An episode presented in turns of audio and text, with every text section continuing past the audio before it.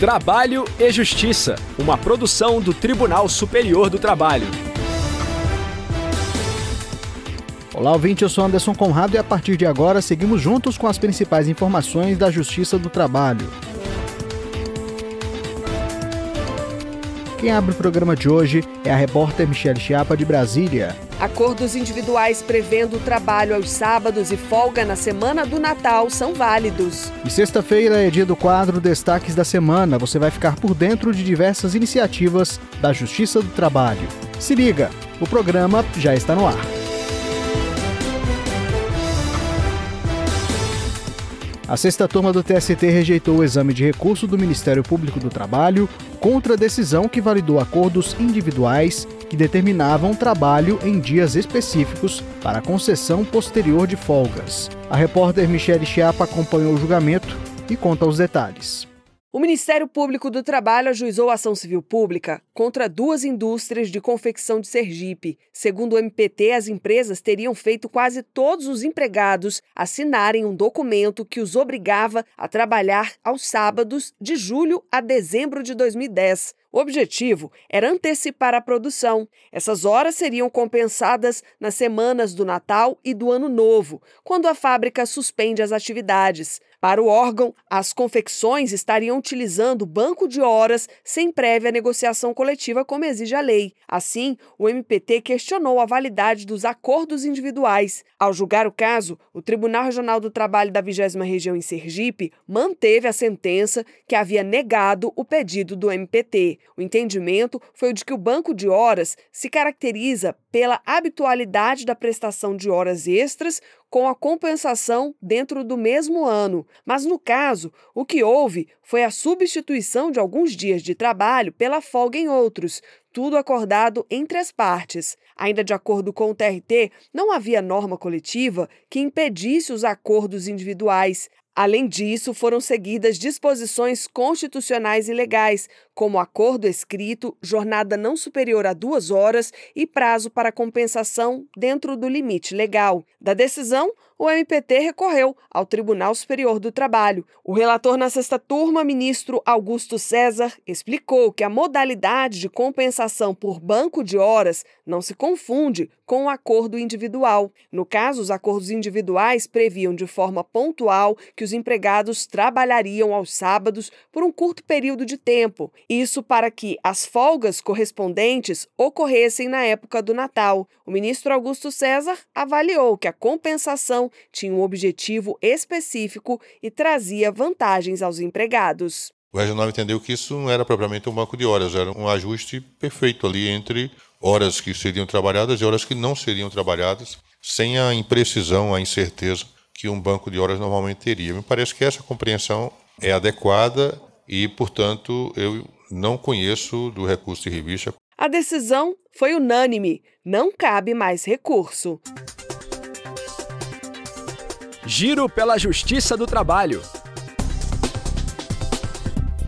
O juízo da Vara do Trabalho de Ubar, em Minas Gerais, determinou pagamento de indenização por dano moral de 5 mil reais a uma ex-vendedora de uma loja de departamentos. A profissional alegou que durante a pandemia, o gerente da unidade passou a direcionar os clientes da internet para apenas uma vendedora, gerando insatisfação na equipe.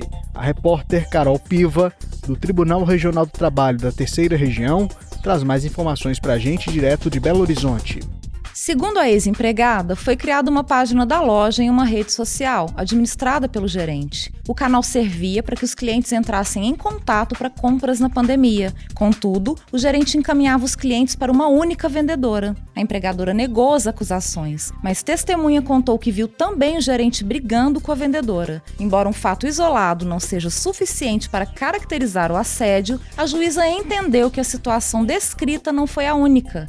Isso porque foi feita uma ameaça de perseguição à vendedora por parte do gerente. Em grau de recurso, os julgadores da quarta turma do TRT-MG confirmaram a sentença e o processo foi para o TST. Destaques da semana. E agora vamos ficar por dentro de assuntos que marcaram a semana no TST e na Justiça do Trabalho. E também tem novidade para os próximos dias. Quem participa conosco é a repórter Marla Lacerda. Oi, Marla, seja bem-vinda ao nosso programa. Oi, Anderson, muito obrigada. E o que, que você conta pra gente, Marla? Anderson, começo falando de arte e conscientização. A peça teatral para Meu Amigo Branco será apresentada no auditório Ministro Arnaldo Susequinde, na sede do TST em Brasília, em 21 de novembro, a 1h30 da tarde. Na produção, atores encenam pais e professores que discutem um caso de racismo vivido pela menina Zuri, de 8 anos, ofendida por um colega branco da escola. O espetáculo traz à tona as primeiras construções racistas, quando pais e filhos, ainda na infância, se dão conta de que a sociedade não destina o mesmo tratamento para pretos e brancos. Bom, não vou detalhar muito para deixar todo mundo com vontade de assistir, né? Mas uma coisa eu posso te afirmar: será uma apresentação emocionante.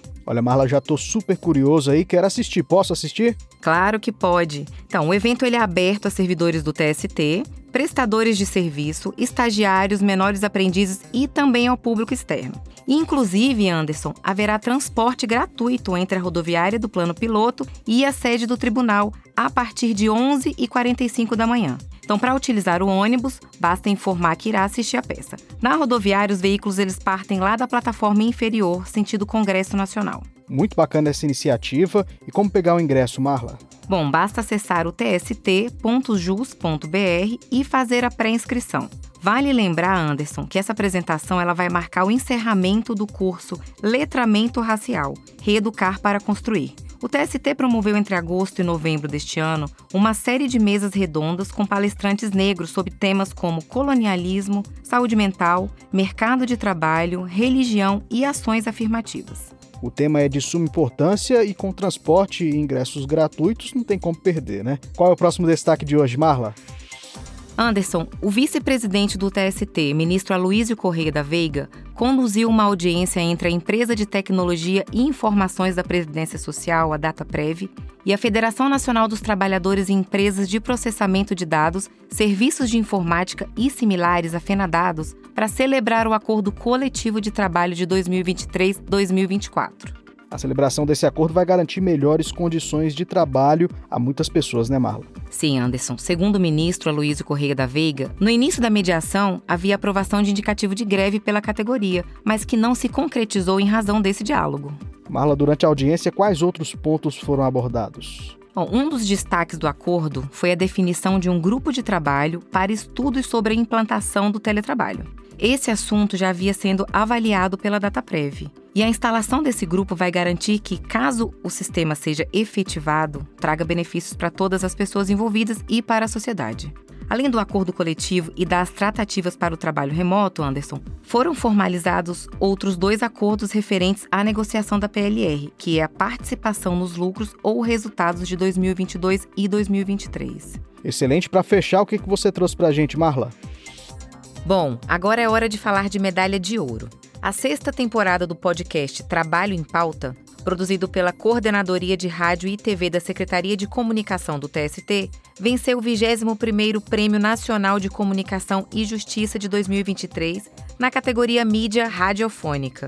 A temporada campeã tratou de temas relevantes e atuais, sem perder o olhar para o futuro do trabalho no Brasil e no mundo. Entre eles, o mercado gamer, pessoas com deficiência, trabalho de refugiados e direitos trabalhistas. Ah, e o Trabalho em Pauta é bicampeão, viu? Em 2021, o podcast também havia conquistado o prêmio. Para conferir todos os episódios, é só procurar por Trabalho em Pauta no Spotify ou nas demais plataformas de streaming de áudio. Que bacana, parabéns aos envolvidos nesse projeto. Marla, muito obrigado pela participação e até a próxima.